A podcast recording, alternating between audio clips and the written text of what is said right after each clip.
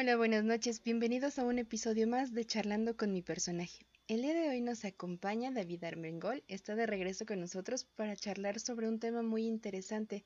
David, ¿cómo estás? Me da gusto que estés de regreso. Hola, Mariano. Hola, muy buenas noches. ¿Cómo estás? Muy bien, muchas gracias. Contenta y emocionada. Muchas gracias por nuevamente invitarme aquí a, charlar un ratito. Sí, con todo gusto. Habíamos dicho que van a ser varias visitas, que espero que, así se cumpla. y esta es la, la, segunda. Hay muchos temas interesantes para platicar contigo. Eh, hoy vamos a hablar sobre los tabús que se presentan mucho al acudir con un nutriólogo. Entonces, el micrófono es todo tuyo. Te escuchamos y al final vamos a resolver algunas preguntas. ¿Qué te parece? Claro que sí, claro, pues vamos a, tratar de resolver todas las dudas que se hayan presentado. perfecto, muchas gracias. Adelante. Bien. este, pues bueno, como bien lo mencionas, el tema que, habíamos platicado es este, los, los tabús que hay, que tiene la población acerca de acudir con un nutriólogo. Eh, la vez anterior que, estábamos platicando hablábamos de que nuestra población mexicana es una población con, pues, lamentablemente, eh, muy malos hábitos de alimentación, eh, con problemáticas de salud pues ya muy presentes, muy latentes, y que algunas de ellas están siendo ocasionadas por una mala alimentación. entonces surge ahí la figura del nutriólogo aquel profesional, aquel especialista en la alimentación, eh, alimentación de, las personas, de, los individuos y de los grupos de personas, que pues pudiera llegar en algún momento a orientar a los individuos y a los grupos de personas hacia una mejor alimentación. Sin embargo, eh, se ha estigmatizado que el nutriólogo o nutrióloga únicamente sirve para bajar de peso. Em, lamentablemente, pues así ha sido. Este, créeme que desde que egresé de la carrera, pues me he topado con eso, ¿no? Eh, nutriólogo únicamente vas para bajar de peso, cuando realmente no es así. El nutriólogo tiene muchos campos de trabajo, campos laborales para iniciar. Vamos a platicar algunos de ellos para que pues podamos entender un poquito mejor acerca de esto. El primero, y por lo cual pues siempre van a, este, a conceptualizar a un nutriólogo, es en el área clínica. Obviamente en el área clínica el nutriólogo puede eh, abordar las problemáticas de origen eh, de, de, acuerdo con la alimentación y que tienen una repercusión en el estado de eh, nutrición y de salud de una persona. Este nutriólogo clínico puede abarcar y abordar problemas, pues obviamente desde primer nivel de atención. Hablábamos de que el nutriólogo básicamente, básicamente tendría que estar en primer nivel de atención. En mi opinión, cada centro de salud debería tener un nutriólogo o nutrióloga para poder actuales que están presentándose. El nutriólogo no, o más bien, ir al nutriólogo no es nada más ir para bajar de peso, Hay personas que a lo mejor necesitan, pues, mantener un peso saludable, hay personas que a lo mejor necesitan subir de peso, hay personas que a lo mejor ninguna de las tres, pero necesitan mejorar sus hábitos de alimentación. ¿Para qué? Para que, pues, la, la alimentación que lleva tenga repercusión posteriormente. El nutriólogo clínico también trata problemas relacionados directamente con la alimentación, como hablamos del sobrepeso, la obesidad y las enfermedades concomitantes que éstas pueden tener. Por ejemplo, diabetes mellitus. Una de las enfermedades y segunda causa de muerte en México, la diabetes mellitus y las complicaciones que ésta trae. Eh, comúnmente, ¿con quién vamos al médico?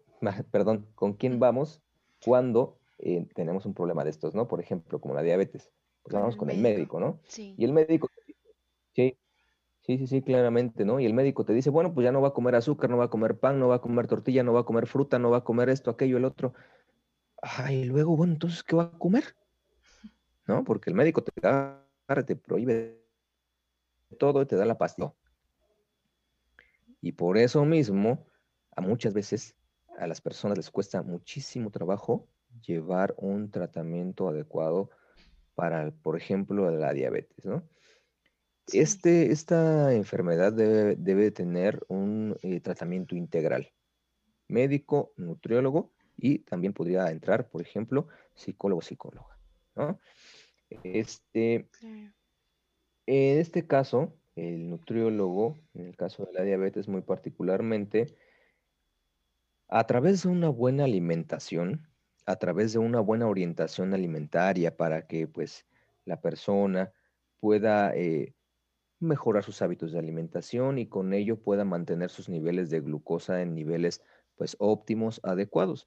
Recordando que la diabetes es una enfermedad que no tiene cura como tal. ¿no? Eh, se controla, ¿no? Saliéndome tantito del tema, muchas veces también. ¿Perdón? Solo se controla, ¿no? Creo. Así es. Sí, la diabetes únicamente se controla, no tiene cura como tal.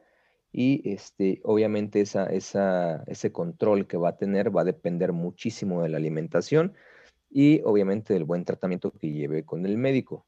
Hay personas, y me ha tocado varias personas, que con solamente la dieta, es decir, el plan de alimentación y el ejercicio, pueden llegar a tener niveles de glucosa adecuados. Hay otras que pues no, no es tan, tan favorable y que tienen que tener el tratamiento integral, alimentación, ejercicio y la intervención farmacológica por parte del médico. Eh, en torno a esto hay muchas, muchos tabús también, ¿no? Que, como el que te acabo de mencionar, ¿no? Que la diabetes se cura, que este, tomando un té amargo te la vas a controlar, que por ahí la famosísima moringa, que para todo moringa para arriba y para abajo. Un montón de cosas y remedios que en realidad no sirven absolutamente de nada, no hay una evidencia científica que lo avale y que nada más porque le recomendó la comadre a la comadre y a la otra comadre y a la vecina y así se fue haciendo la cadenita. ¿Sale? Muchas veces ese tipo de personas gastan mucho más dinero en algún remedio que en ir con un nutriólogo y otro tabú que encontramos precisamente, Mariana, es ese. Ir al nutriólogo es caro, ¿no? Ir al nutriólogo es caro. Sin embargo, no, no, ponemos muchas veces en una balanza, ¿no? Bueno, voy a gastar un poquito más, pero voy a tratar de mejorar mi alimentación. ¿Para qué? Para que más adelante pues no tenga ninguna complicación, ninguna enfermedad relacionada con la alimentación. Sin embargo, pues no, lamentablemente Aquí en México no tenemos esa cultura de la prevención y no acudimos con el personal adecuado, ¿no? Creo que no dejarás mentir. Tú, por ejemplo, en la parte de tu, de tu profesión, no voy al psicólogo porque no estoy loco. ¿Cierto o falso? Sí, totalmente cierto. Uno de los más comunes. Lo escuchamos. no, voy, no voy porque no estoy loco, no lo necesito. Sí, exactamente, no lo necesito, no estoy loco.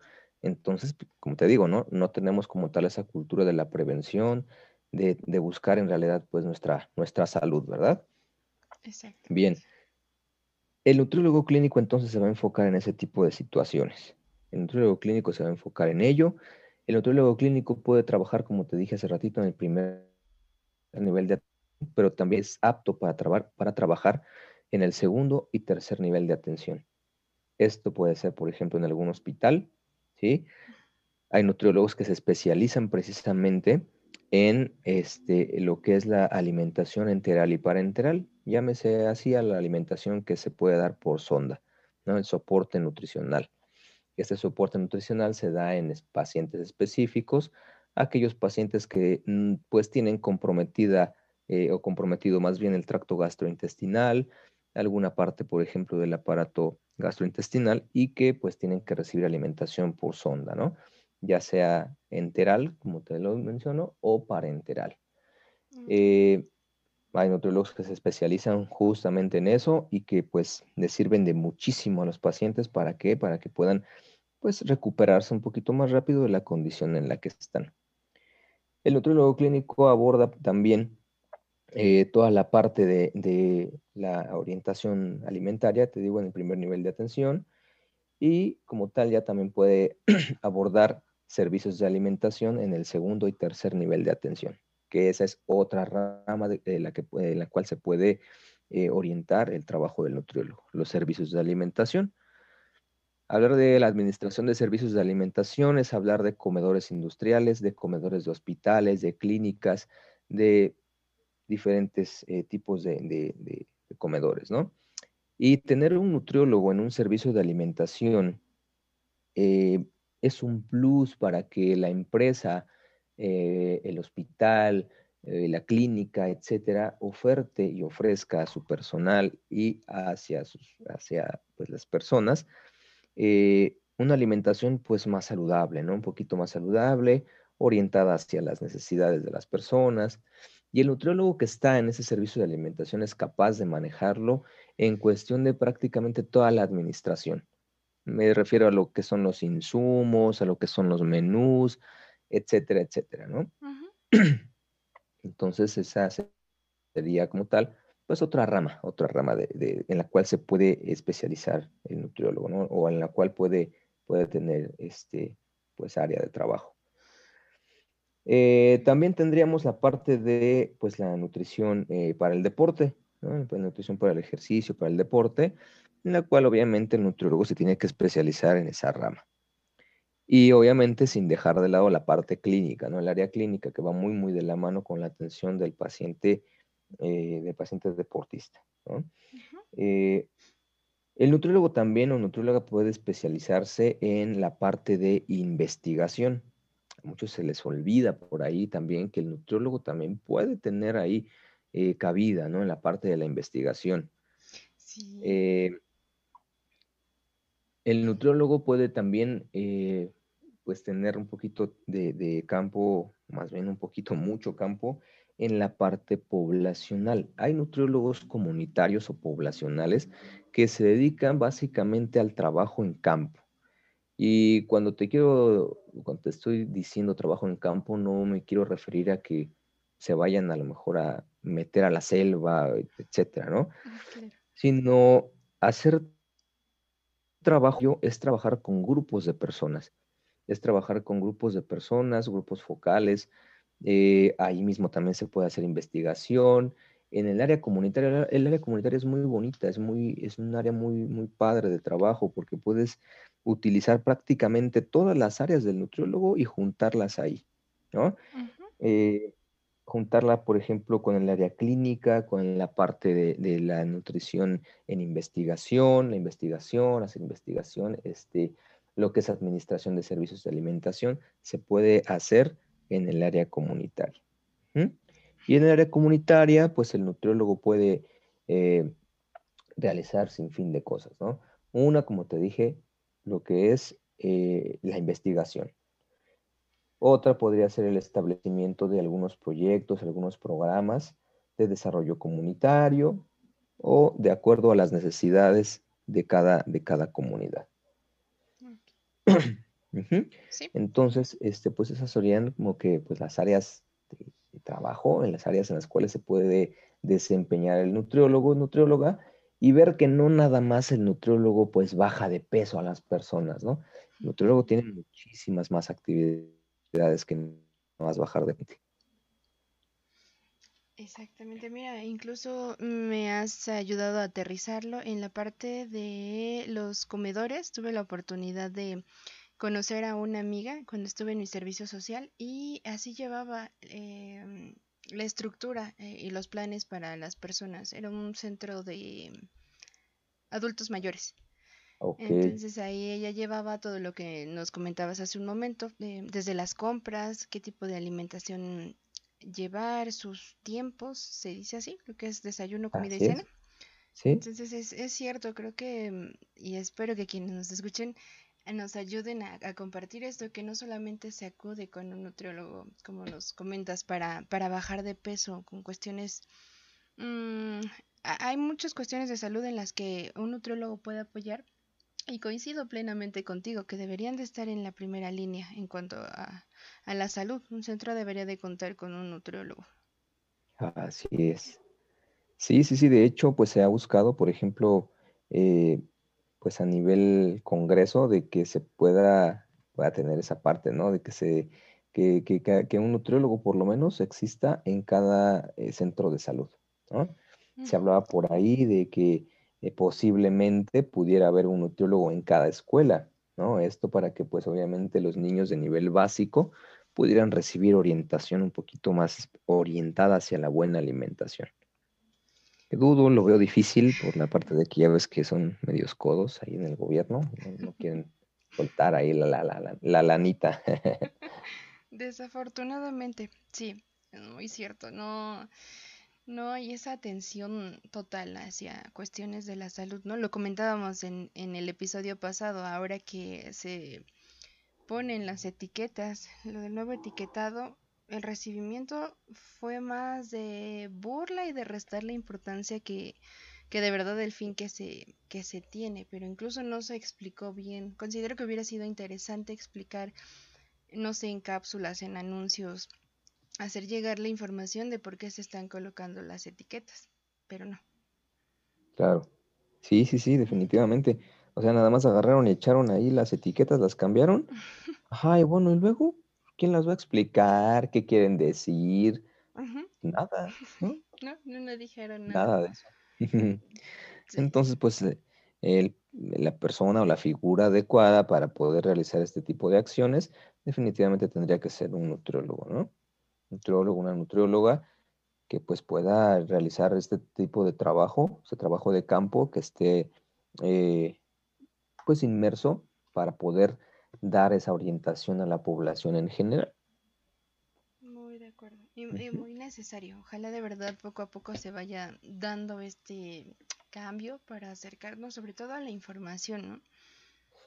Sí, sí, sí, definitivamente. Esperemos que sí, que pues cambie un poquito, como te mencioné, el, pensamiento de, de, las personas, de la población en general, que, que pues se animen ¿no? a visitar a un nutriólogo no nada más para bajar de peso, sino para que pues pueda reeducarlos y reorientarlos hacia una buena alimentación, que la información pues fluya un poquito mejor. Exactamente, estoy muy muy de acuerdo, espero que podamos tener ese acercamiento, aunque desafortunadamente no sé, tú, tú qué opines respecto a lo que decíamos de los psicólogos, ¿no? Una de las cuestiones por las que no se acercan a nosotros es por la por la mención de yo no lo necesito, pero ahora que estuve preguntando, eh, una de las cuestiones, de las dudas más comunes es, es que es muy caro. Ir al nutriólogo es muy caro, porque me va a dar un plan con alimentos muy, ¿cómo podemos decirlo? Valga la redundancia, muy caros, muy complicado de seguir y mejor con lo que tengo y yo ya estoy acostumbrada y no tengo nada que cambiar. Así es. Sí, mira, por ejemplo, muy buena pregunta y muy buena observación. Eh, esa parte de que, híjole, me va a salir demasiado caro la alimentación que me va a dar el nutriólogo o la nutrióloga, pues en realidad está un poquito a discusión. En mi criterio, en mi criterio, el nutriólogo o nutrióloga debe de tomar en cuenta muchas cosas antes de poder hacer y poder crear el plan de alimentación adecuado para las personas o grupo, de, para el sujeto o, grupo de personas. Eh, eh, una de ellas es precisamente la parte económica. No voy a pedirle a una persona de recursos limitados que diario coma salmón, ¿verdad? claro. Porque pues no tendría caso absolutamente para nada. Cuando podemos sustituir ese salmón por otro tipo de alimentos. Hay más opciones. Entonces, como te comento, ¿no? La parte eh, económica es una parte fundamental a tomar en cuenta para el establecimiento del plan de alimentación. Comer caro no quiere decir que comas mejor. Muy, muy bueno. Sí, sí, sí, porque muchas veces pensamos que por comer caro estamos comiendo súper bien, ¿no? Que por comer diario salmón estás comiendo muy, muy bien cuando en realidad no es así. Hay que poder balancear la alimentación, hay que tener una alimentación adecuada, adecuada a las necesidades, adecuada a la parte económica, adecuada a la cultura, a los gustos, a la religión, a un montón de cosas hay que tener en cuenta, el nutriólogo tiene que tomar en cuenta para poder establecer el plan de alimentación. Si no es así y si el nutriólogo o nutrióloga les dan un plan de alimentación en el cual les dice, a ver, se va a comer esto a la fuerza y a ver de dónde saca para poder comprarse este el dichoso salmón diario, híjole, pues desde ahí ya tenemos un problema, ¿no? Porque pues el nutriólogo no está trabajando de manera adecuada. Sí. Y lamentablemente, por ese tipo de acciones, tenemos muchísima competencia allá afuera. Y no es nada más competencia de parte de un profesional de la salud o un profesional de la, nutrición, sino tenemos competencia por pues los dichosos este, productos milagro, ¿no? Sí. No vamos a dar marcas, pero con los batidos, este, con las fajas, con las pastillas, con este, los geles reductivos, etcétera, etcétera, ¿no? Entonces, por, eso tenemos tan ese tipo de, de acciones, competencias. Y a la larga, fíjate que hay algo que me llama la atención.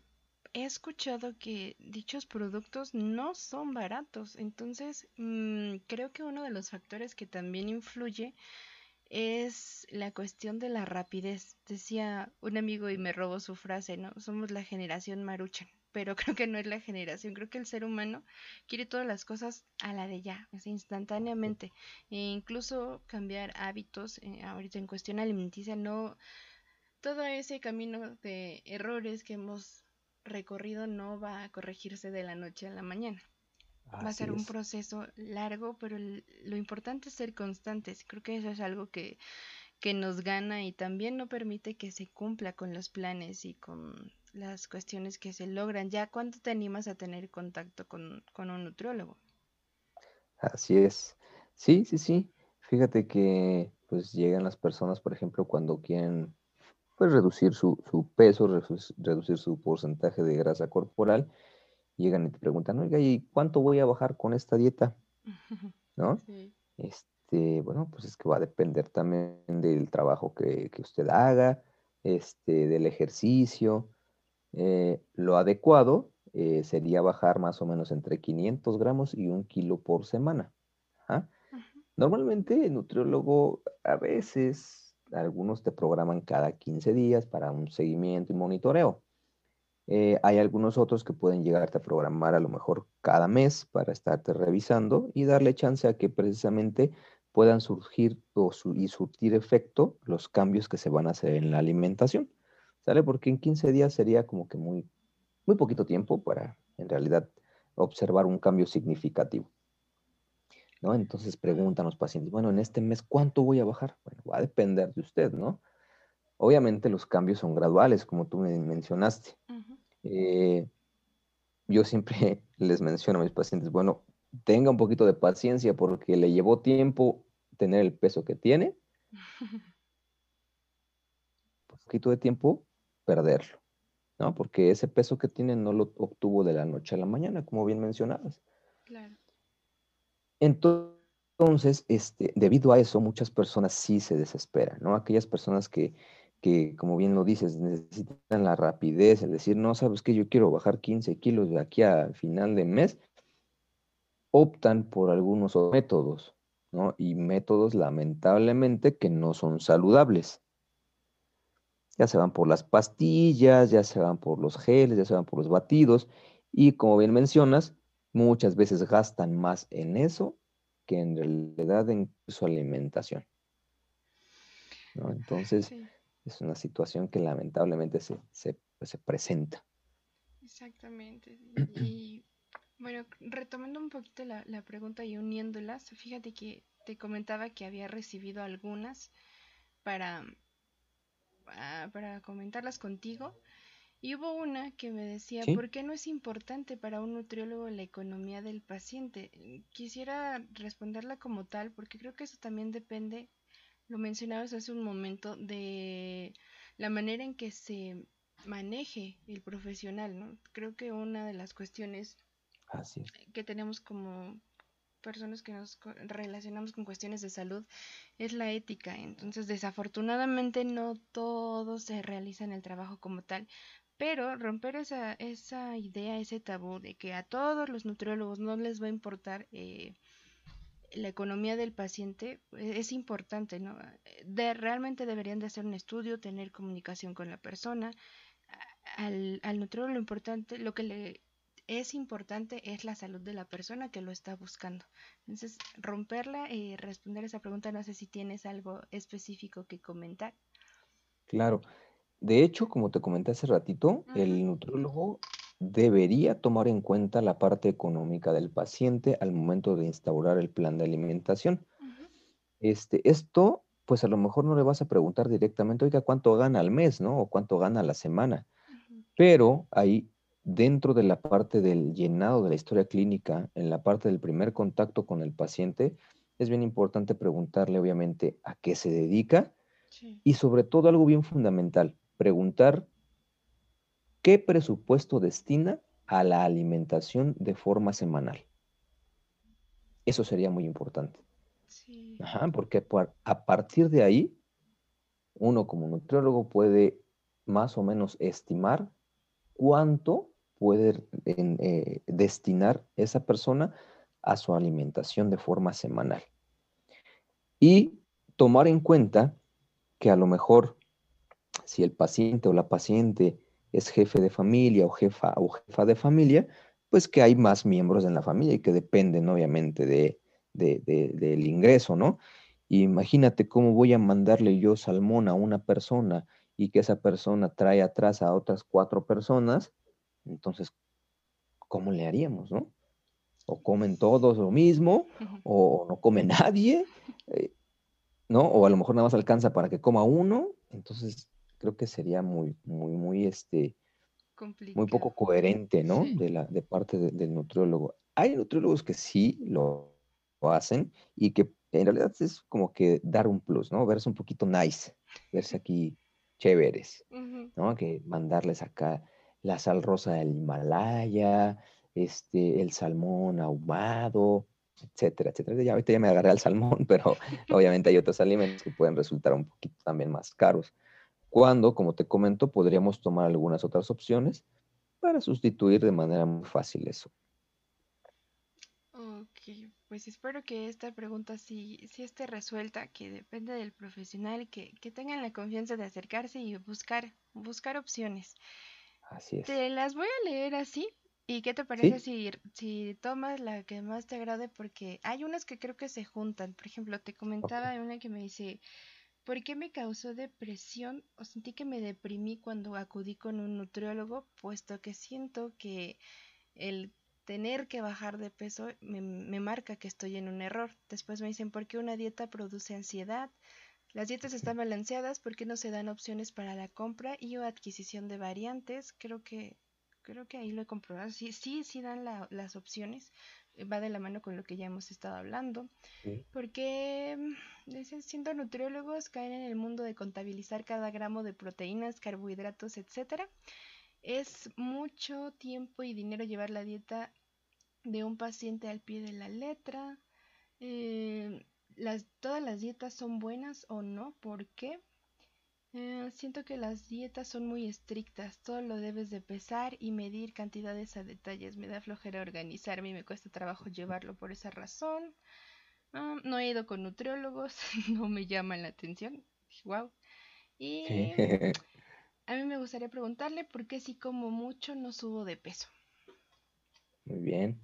No sé, ¿cuál te llama? Bueno, Primero, este, la, una de las primeras que mencionaste está muy interesante, ¿no? El cuestionamiento que hacen respecto a que acudir con un nutriólogo eh, causó depresión, ¿cierto? Sí. Eh, probablemente ahí, pues el nutriólogo o nutrióloga no tuvo como tal una una forma adecuada o empática de pues darle el diagnóstico a la paciente, ¿no? obviamente, o al, paciente. obviamente cuando tú haces tu, trabajo como nutriólogo, haces la evaluación del estado de nutrición del paciente. Va a depender obviamente del profesionalismo que tenga el nutriólogo o nutrióloga para eh, mencionar cuáles son en realidad las necesidades que fueron detectadas dentro de eh, lo que es la parte de la evaluación del, estado de nutrición de un paciente. Si yo tengo hoy encuentro a un paciente o a una paciente con sobrepeso o con obesidad, no le voy a decir, ah, pues está bien y regrese cuando ya está eh, usted más gordito o gordita, ¿no? Pues, Se trata al momento. ¿Sabe qué? Usted tiene un, este, un problema con la alimentación y usted en realidad ahorita está teniendo sobrepeso. Afortunadamente ahorita sobrepeso y vamos a, tratar de que no trascienda a obesidad. y con la evaluación de, de, los hábitos de alimentación que se le hace al paciente, pues ahí mencionarle cuáles han sido los que están mal, ¿no? Por ejemplo, sabe que usted está comiendo demasiados carbohidratos, usted no está haciendo ejercicio, usted está comiendo demasiadas grasas, usted está comiendo eh, demasiados alimentos de origen animal, no está comiendo frutas, no está comiendo verduras, etcétera, etcétera. Todo eso se le tiene que comentar al paciente. Por eso la evaluación del estado de nutrición es un proceso muy fundamental, muy, muy, muy fundamental para poder eh, generar este tipo de, de situaciones, ¿no? Un diagnóstico acertado que nos permita generar estrategias de intervención adecuadas a cada paciente. Este, probablemente, repito, no haya sido, haya sido más bien o no se haya tenido el tacto como para decirle, ¿sabes qué?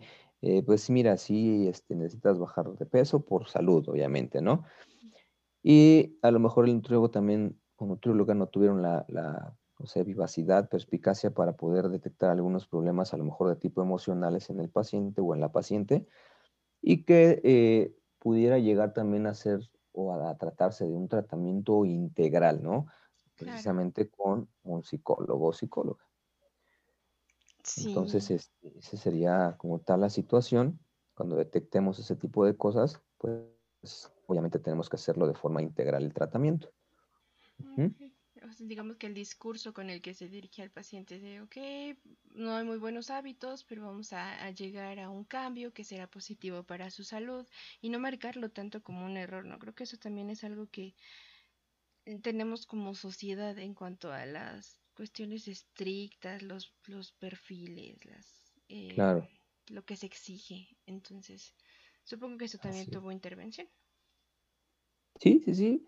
Eh, ahorita acabas de mencionar algo muy importante, ¿no? Eh, las exigencias que se tienen. En realidad no hay una idealidad.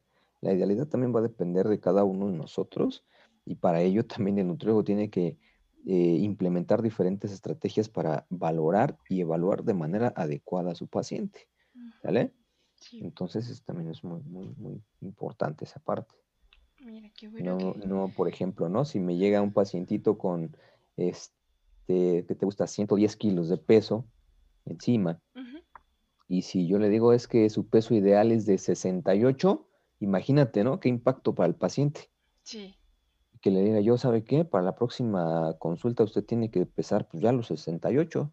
No, pues obviamente no. Para empezar, pues no podríamos hacerlo, ¿no? Para seguir, obviamente, es una reducción de forma gradual y como te comenté hace rato, no es un proceso que lleva tiempo en realidad. Exacto. Entonces, por ahí a lo mejor pues por ahí falló como tal un poquito la intervención del nutriólogo o nutrióloga en ese sentido. Sí, sí, sí, es muy cierto. Creo que la clave es la comunicación con paciente nutriólogo. Definitivamente. Que eso va a generar este, los cambios de un, trabajo adecuado con base a las necesidades de cada uno. Así es. Y la empatía, ¿no? La empatía que se tenga con el paciente. Creo que eh, en el personal de salud eso es lo que debería reinar, la empatía, ponerte en el lugar de la otra persona, porque al final de cuentas, pues está acudiendo a ti porque, por una necesidad que tiene, ¿no? Por una necesidad que tiene, está acudiendo a ti porque pues se supone que tú eres el profesional en ese campo. Entonces, si no te pones empático, si no eres empático y no te pones en el lugar de la otra persona, pues le vas a dar cualquier cosa. Ah, ya sé qué, pues este, la, veo dentro de un mes y ya tiene que bajar 20 kilos, ¿no? Ah, canijo, pues, espérate, oye, me, aguántame tantito, ¿no? Sí, así como. no, pues sí, ¿cómo crees? Entonces, pues sí, esa sería como que esa situación, María. Sí, de ahí derivar en otras cuestiones emocionales que precisamente van a, truncar el resultado del, plan que se pueda armar, ¿no? Así es, definitivo. de acuerdo contigo. Por ahí escuché alguna otra preguntita que me gustó. Eh, eh, mencionaban que todos los planes de alimentación generan ansiedad. ¿Sí está en lo correcto? Eh, sí, porque una, porque una dieta produce ansiedad. Porque una dieta produce ansiedad, perfecto. Bueno, habría que ver el tipo de dieta que, se está utilizando, ¿no? Cuando vas con un nutriólogo, el nutriólogo debe calcular tus necesidades de calorías, ¿sí? Este, ese cálculo permite precisamente diseñar un plan personalizado con base en las necesidades de, cada, de cada individuo y que no ocurran ese tipo de situaciones. Sin embargo, cuando es una dieta, vamos a ponerle entre comillas, una dieta de una revista, una dieta que le copiaste al, al, este, al famoso o a la famosa, muchas veces son dietas muy bajas o bajas en carbohidratos. Los carbohidratos son la principal fuente de energía que tenemos nosotros. Si nosotros reducimos esa, o quitamos esa, fuente energética, pudiéramos llegar a generar ese tipo de situaciones. Por ejemplo, la ansiedad. Otra cosa que puede llegar a ser o a pasar es el cambio de hábitos de alimentación. Como mencionamos, es un proceso y no es a veces muy, muy sencillo, muy fácil, que digamos. Entonces, ese cambio de hábito, ese tratar de dejar a lo mejor la coquita que me estaba yo tomando diario, pudiera generar ese tipo de situaciones también. Entonces, por eso, como te menciono, es muy importante ir muy de la mano con el nutriólogo o nutrióloga para poder este, evitar ese tipo de situaciones. Y que el nutriólogo también pudiera indicar algunas estrategias para poder reducir esa sensación de ansiedad cuando se está llevando este proceso de cambios. Por ejemplo, los alimentos crujientes y frescos, fríos, pudieran llegar a ser una buena opción. Por ejemplo, yo siempre recomiendo por ejemplo, el, apio, el apio crudo, el apio rebanado, o puede ser también, eh, sí, este, la zanahoria cruda, picada, en trocitos grandes. Puede ser también a lo mejor eh, pepino rebanado, eh, ahorita que todavía hay un poquito de jícama, me parece, jícama también pudiera, llegar a, ayudarnos, ¿no? Entonces, alimentos crujientes que permitan, pues, esa, frenar esa sensación de ansiedad.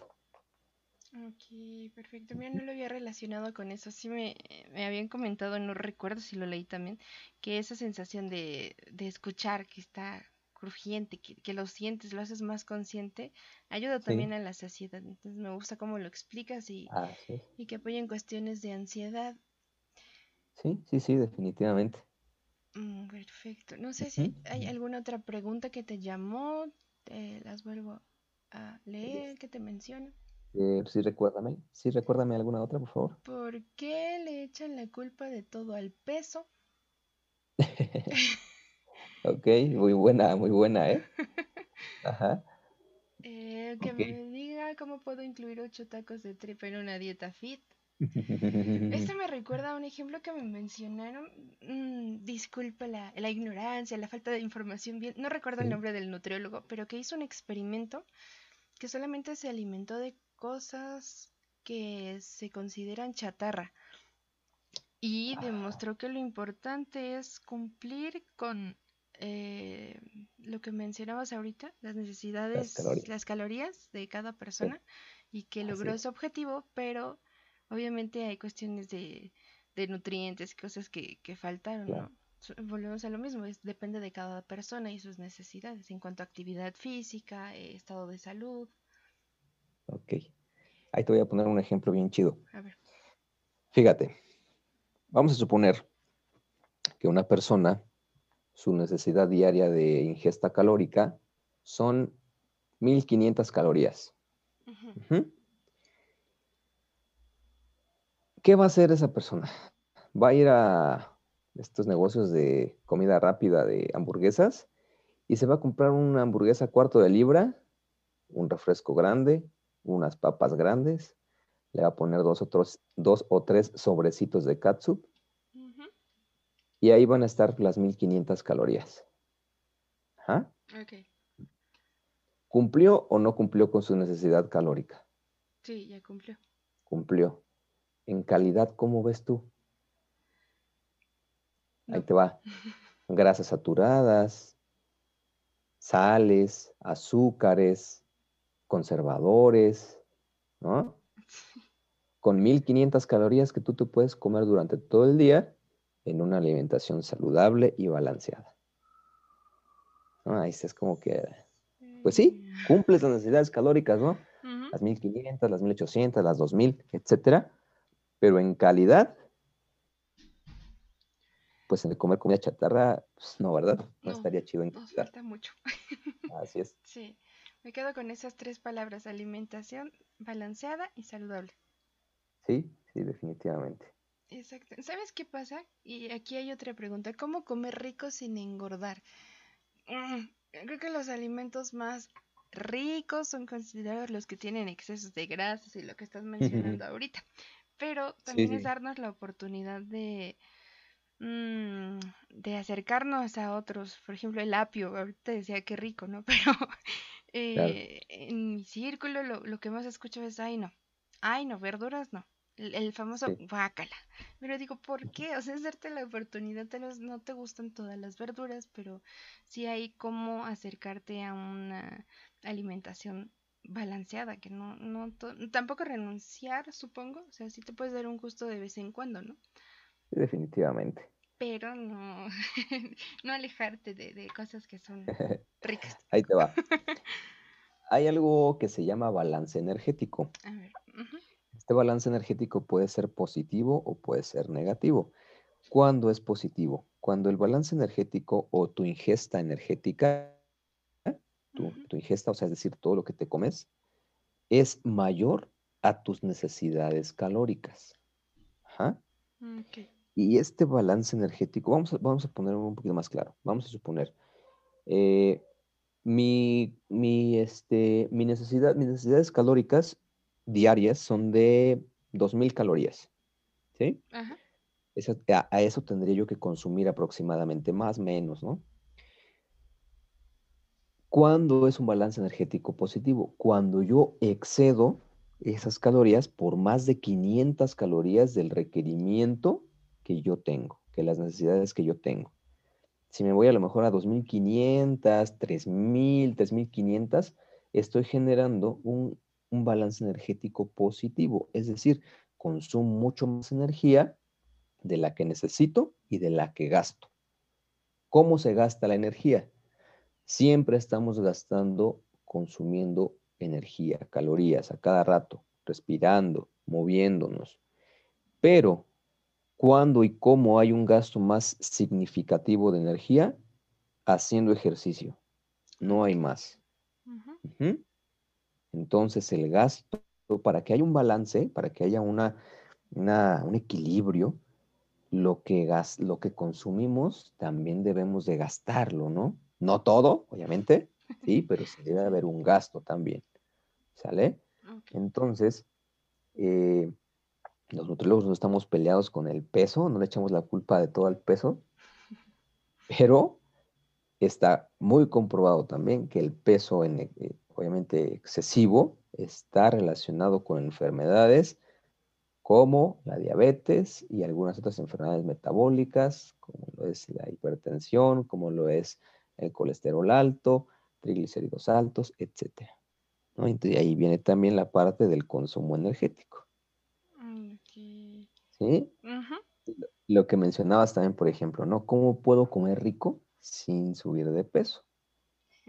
Vamos a hacer ejercicio y a comer un poquito también de todo, como dices. Un balance. Sí, un gusto para nada. No, no, no es, no es este un crimen darse un gustito por ahí en cuestión de alimentación. Pero obviamente sí hay que vigilar la calidad y la cantidad de la alimentación que tenemos, ¿no? Eso sí.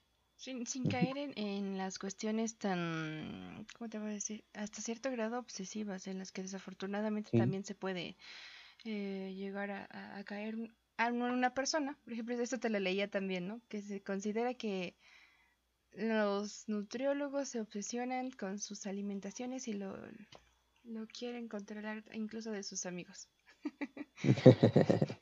Pero no. Para nada. para nada, para nada.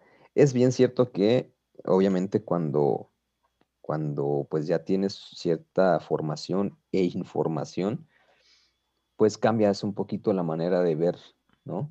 Las cosas, de ver la parte precisamente de la alimentación y haces más conciencia, más que querer controlar la alimentación de las personas o de las de, tu alrededor, en realidad, pues haces un poquito más de conciencia.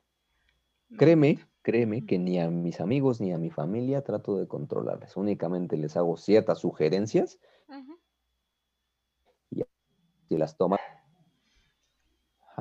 Exactamente, me, encanta hacer consciente, esa palabra es algo que, que espero que nos quedemos todos hoy, es hacer consciente simplemente a algunas cuestiones sin obsesionarnos, pero sí poniéndole mucha atención a las características, a los hábitos que pueden mejorar nuestro estilo de, nuestro estilo de vida. Así es, definitivamente eso le diste ahí, al clavo. Me gusta. No sé si quieras, eh, si te llama otra pregunta, si quieras comentar algo más. Sí, si gustas, ¿hay alguna otra pregunta? Adelante. A ver. A ver. Ah, esta ya te la dije. Siendo nutriólogos con el mundo de contabilizar cada gramo, no. Es mucho. Ahí, bueno, ahí te voy a. Esa es bonita, es buena también. Ajá. Eh, mm, cuando estás en un plan de alimentación, en un régimen alimentario, hay opciones para poder eh, llevar tu plan de alimentación, ¿no? Hay quienes lo mandan por pesada, es decir, el nutriólogo te dice cuántos gramos de cada cosa. Sin embargo, hay otras opciones como las medidas caseras, ¿no? Hablando de tazas, hablando de a lo mejor cucharadas, platos. Y esto por manda, que comentamos hace ratito, si yo te, si yo eh, no pongo medidas, pues obviamente la alimentación o el, consumo de calorías o de energía, pues, pues no siquiera se va a cumplir, ¿no? Y la alimentación de la persona va a seguir igual, ¿no? Entonces es como si llega, si llegara eh, un paciente y me dijera, oiga, es que yo tengo este eh, sobrepeso, a ver, la peso, la mido, y le digo, ah, este, a ver, va a quitar, este, va a dejar de consumir azúcar, va a dejar de consumir el pan y la tortilla. Listo, ya, se puede ir. Ah, caray, pues eso no, ¿no? Entonces, si va con el nutriólogo es porque va a someterse a un régimen alimentario con las cantidades adecuadas de alimento para poder cubrir sus necesidades de calorías, sus necesidades de energía, de nutrientes, de vitaminas, de minerales. Para eso, eso nosotros nos encargamos de hacer el cálculo. Entonces, esa es nuestra chamba. Tiene un porqué, exactamente. Así es, tiene un porqué. Entonces sí, qué bueno que repetí esa pregunta. Sí. Pero supongo que también se basan en las herramientas que pueda tener cada persona que, se acerca a un nutriólogo o es recomendable adquirir, no sé, una pequeña pesita, las tazas para medir. Mira, lo, lo, que siempre yo recomiendo es la adquisición de unas tazas medidoras que son muy, muy prácticas y pues no generan como que un costo muy, muy significativo, las cucharas medidoras, y si la persona desea pesar sus alimentos, pues se puede dar la opción. Tengo un pacientito por ahí, este, que me dijo, ¿sabes qué? No, yo quiero, a mí mándame por favor, este, pues todo lo que tengo que comer en gramos, porque tengo báscula y la quiero pesar. Ah, le va. Pues entonces ya, él me está diciendo eso, pues le di la opción de hacerlo, ¿no? Si, por ejemplo, llegas a consulta y me dices que yo no tengo báscula, hay otras opciones. Hay otras opciones definitivamente. Perfecto, volvemos a ese punto. Comunicación, amigos, comunicación. Con tu nutriólogo, con tu psicólogo en la vida. Exactamente. y em, siento que las dietas que se dan son muy estrictas. Em, ¿Cuál es la realidad? Simplemente no he ido con un nutriólogo, no me llama la atención y... Ah, a mí me gustaría preguntar, ¿por qué si como mucho no subo de peso? ¿Por qué si come mucho no sube de peso? Va a depender mucho de la persona. Va a depender mucho del metabolismo de la persona, de la actividad que haga la persona.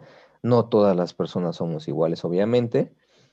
Este, claro ejemplo, ¿no? Este, en mi caso, yo siempre he sido una persona muy delgada y en realidad yo como mucho, mucho, mucho, mucho en realidad. Creo que tú me has visto en algunas ocasiones. Entonces, este, yo siempre había sido o soy pues, delgado, ¿no? Mm, siempre había estado por debajo de mi peso ideal, siempre. Eh, incluso todavía en, la universidad, mi porcentaje de grasa corporal era muy bajo, muy bajo. Eh, ¿A qué se debía? A que eh, obviamente la actividad que yo tenía, tú sabes que siempre me ha gustado hacer ejercicio, era pues bastante fuerte, ¿no? Era, bastante... Siempre estaba haciendo ejercicio en realidad. Entonces el tipo de ejercicio que yo realizaba, pues permitía que mi peso estuviera pues por debajo, ¿no? Aún así, como era yo pues muchísimo, el gasto de energía que tenía pues era, era pues muy, un poquito pues fuerte. Ahora, estaba, por ejemplo, eh, algo muy importante en la situación de esto es el crecimiento, ¿no? Preguntar la edad es muy importante. Eh, obviamente, eh, algunos otros factores, como te digo, la parte del, este, del metabolismo de cada, de cada persona. también es, importante saber el tipo de cuerpo que tenemos cada uno de nosotros y eso obviamente lo, lo hará un nutriólogo a través de una valoración. ¿No? Para saber el tipo de cuerpo que tenemos, porque hay cuerpos que son más delgados, más lineales, más altos, hay cuerpos que son un poquito más redonditos, hay cuerpos que acumulan un poquito más de grasa que los otros, o hay cuerpos también que incluso son mucho más musculados que algunos otros, ¿no? Entonces, ahora sí que es, es también genética, es parte de genética también, que no se me asuste. Sí, va, va de la mano. Creo que no, no debemos de esperar una sola respuesta. No somos seres muy completos en los cuales en varios aspectos de nuestras vidas intervienen muchas cuestiones. Definitivamente, no hay una sola respuesta para ello, ¿eh? Exactamente. Y me gusta que lo menciones, puesto que a veces se, se cree, creo que, no sé qué opines, que quienes damos la importancia al peso somos nosotros. Que rompemos o nos vamos más con lo que preferimos leer en la red que acudir con un profesional y saber qué está pasando, cómo puedo ayudarme, cómo puedo cambiar algo que no me gusta de mí. Nos vamos por lo que es más sencillo, entre comillas, porque así lo considero que le funciona a mi amigo, a mi vecino, y se complican más las cosas, se hace más largo el proceso, creo. Así es, y, son los estereotipos, ¿no? Son los estereotipos este, que socialmente se han creado de la persona delgada, de la persona que se ve bien, ¿no? Pero una persona, por ejemplo, una persona que es delgada no quiere decir que está saludable, ¿eh? Hay que tener en cuenta eso. Entonces, este, no hay otra persona que los pueda orientar más al respecto que un nutriólogo o una nutrióloga que les haga una buena valoración del estado de nutrición. Exactamente, y pues que se decidan también, ¿no? Una, una respuesta ah, en una reunión con unas amigas. Considerábamos que pues que le faltaba un poquito más de alimento, siempre se iba por la, las papitas y, está súper delgadita. Entonces es como, oye, estás muy delgada. Y su respuesta fue, ah, sí, así estoy bien. ¿Ok? Pues, pues sí, al final de cuentas, ¿no? Ella se siente bien así, ¿no? Y listo, ¿no? Pero sí, también es importante, eh, pues, que eh, se valore, ¿no? Que haya una valoración nutricional para saber si en realidad ese estado de delgadez, pues, es el adecuado y si no, pues, para poder hacer algo al respecto. Exactamente. Pues, David, Muchísimas gracias. Nos vamos acercando al cierre del programa porque de nuevo nos vamos a extender como a unas dos horas, pero no creo que nos escuchen completamente. no, sé si, hay algo más que te gustaría agregar. y te agradezco mucho eh, la, respuesta a todas las preguntas que nos mandaron. Ahora, pues mira, a la orden. En realidad, este, sabes que, estoy a la orden para cuando gustes otra vez invitarme. Estoy en la mejor disposición de hacerlo, eh, que te sigan mandando sus dudas, sus inquietudes y con base en eso podemos armar algún tema en específico, ¿no? Muchísimas gracias. Ya sabes que yo ya te tomé la palabra. Yo te, espero tenerte aunque sea una vez al mes, tú me dices. Claro, claro que sí. bueno, pues te agradezco mucho la charla del día de hoy. Te repito que, que me ayudas a seguir aprendiendo. Me encantan estas pláticas. Y pues entonces nos estaremos escuchando de nuevo primero desde en un mes. ¿Qué te parece? Me parece excelente, Marian.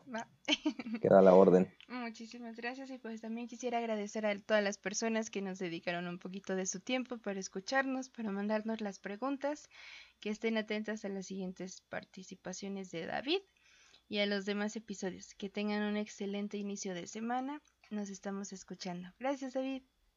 Hasta luego, Marian. Muchas gracias. Un saludo. Gracias.